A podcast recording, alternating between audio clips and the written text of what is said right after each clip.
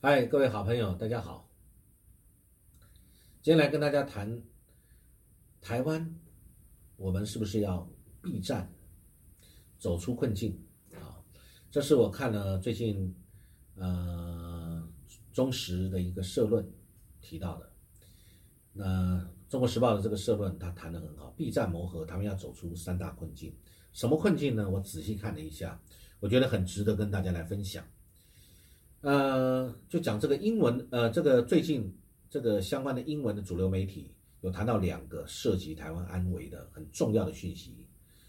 那但是结果大家好像没有特别的重视。一个是《纽约时报》，它刊登了一个叫做《美国欲将台湾变成巨大武器库》这个文章，这是《纽约时报》刊登的哦。哦，这个我觉得这个非常重要哦。美国想要将台湾变成巨大的武器库，这是《纽约时报》。刊登的这个题目，另外一个就是英国的《泰晤士报》，他采访经济部次长，我们的这个陈振奇部长称，台湾正储备关键物资以应应台海冲突，啊，哦，这个两个听起来好像我们不战不行了，我不知道各位有没有这种感觉啊？好像国外的媒体或者是这个国外的媒体来采访我们的经济部次长啊，谈的问题就好像我们准备要。准备在储存战时物资，准备要接受一旦武器有储存武器库和第一级了啊！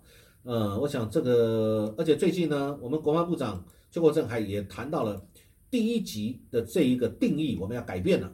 哇，那这不表示台湾就准备作战了？这个又要牵涉到最近所谓美国参议院外交委员会啊通过。然后接着，现在众议院也有在做修改等等，正在审核的台湾政策法。台湾政策法这个事情会不会变成一个两岸开战的一个理由，或者开战的原因？这呃，我们谁都说不准。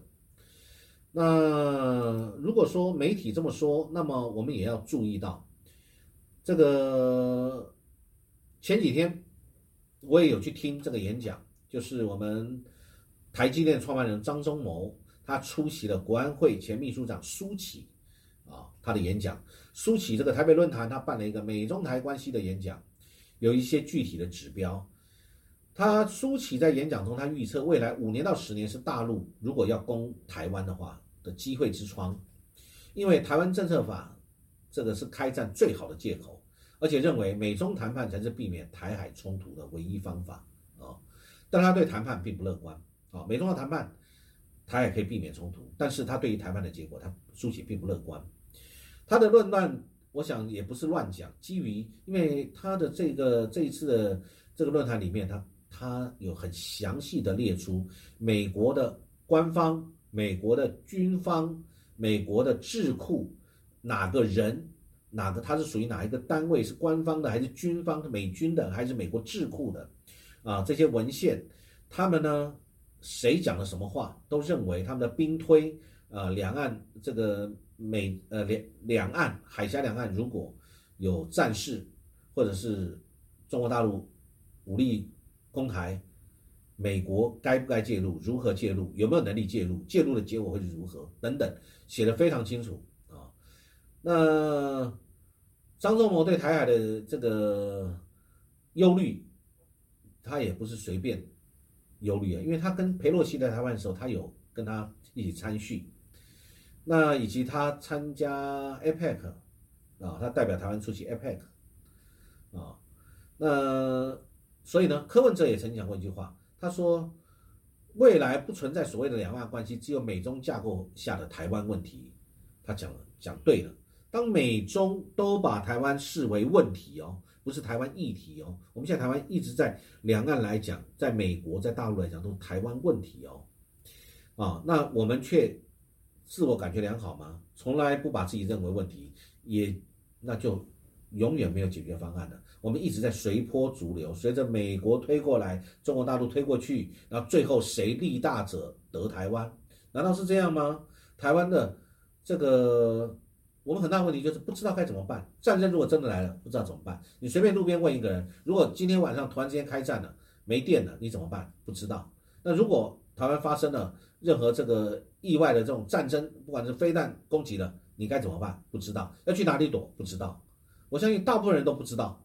但是我们大家都知道，如果能够避免战战争，一定是上策啊。那我们要准备自己的，备好自己的战备能力也是重要的。但是讲起来简单，真的要落实很难。这个落实是要政府从政府开始做起，督导着我们的国力，运用我们的预算，一步一脚印，很踏实的去做。外交的部分，我们要想办法跟世界各国有建立起更好的关系。两岸关系更重要，因为我们唯一担心的就在对岸，为什么不去跟人家好好的去谈、去沟通啊？去避战啊？讲就是一直在自己担忧，不知道该怎么办，然后呢又这个卷起袖子，一副要干架的样子。为什么而战？为谁谁而战？我们是谁一直在把我们绑在这个上面，准备一路往前冲，要冲去作战啊？这个是太奇怪了。台湾已经被选举操作，或者是政党恶斗，我们已经被绑架了，所以我们要避战谋和。我们有几个困境啊，那媒体上面写的很好。第一个困境是开启台海战端的按钮掌握在美国人手中。八月二号，佩洛西到台湾，就传出我们曾经向佩洛西说我们不要，不讲是不是真的，但是媒体这么写，说我们有蔡政府这边曾经向佩洛西呃婉拒。但最后不敢大声跟人家说“我不要”，我们连敢说我要什么跟不要什么都不敢讲。最后无济于事，佩洛西也来了，然后呢来了讲两句话结束，大家拍拍手，连走了两天，围岛攻这个军演啊，整个台湾被包围住，海峡中线被抹去啊，然后呢大家还死要面子啊，这个这个好像我们赢了啊，真是这个是令我们觉得。真是不值得。然后，美国给我们什么？不管它是过时的军备，还是我们不需要的军备，还是甚至是这个什么波音飞机，有疑虑的波音卖不出去的波音飞机，一定要塞给我们的时候，我们有议价空间吗？我们有说不的能力吗？光从佩洛西来看，我们就知道我们没有的啊，我们连这样的勇气都没有。只委婉的说，委婉的说，呃，拒绝婉拒佩洛西来台。那佩洛西说有吗？我还是要来台湾，我们还是让他来了。然后呢，最后伤害是我们台湾全部的老百姓。我们讲中国大陆的，它的合同路线并没有改变，但是它不放弃武力选项啊。那我们我们这个不可以去寻求一个更好的方式吗？我们一定要去跟对岸制造一个对立吗？美国的这个台湾政策法，等于是把这个模糊，啊，战略模糊变成战略清晰了，啊，把这个所谓的类似法理台独变成是现实了，连拜登的政府，包含这个相关的重要的官员都表示了忧虑之意，也就是说，美国国会用台湾政策法，各位还记得佩洛西来台湾的时候，拜登政府也曾经试图去劝阻佩洛西，但最后说，因为他们是。政府跟国会那是各吹各的号啊，谁也没有办法对谁做实质的管辖，所以呢，各干各的事，等于是，所以这一次所谓台湾政策法，等于是美国国会帮台湾宣布类似独立了嘛，把台湾先推向战争的方向。那我们自己能做什么？人家的台湾政策法，我可不可以说不要？或者我可不可以参与？美国正在推动台湾政策法，台湾跟我们有关系的。那我们自己一点发言权都没有，连表达意见都没有啊！我们自己身处险境，而我们自己不知道，还不知道该怎么办，而我们自己同时说，呃，可以不敢说不要啊！所以呢，这个我们讲说，我们国家有国安危机，我们有这个各方面安全，有这个战争的风险，但是我们一直深陷在这种危机跟风险当中，我们自己不知道吗？啊，这个而且好像温水煮青蛙一样。啊，我想这个事情都是事实，我想各位也都知道。呃，这个共军军演以后，中共的这个军舰就一直在一直在我们苏澳外海外面常驻啊，等于是驻守在那里了。那媒体有特别提到，以前蔡政府刚上任的时候，大陆学者就鼓吹一个围而不打的叫北平模式，其实这个是不是现在已经上演了？那国防部邱邱国正部长说，我方已经调整第一级的定义，只要共军航空机进入领空就算，一定会反制。所以意思就是，如果他的航空机进入我们领空就打下来吗？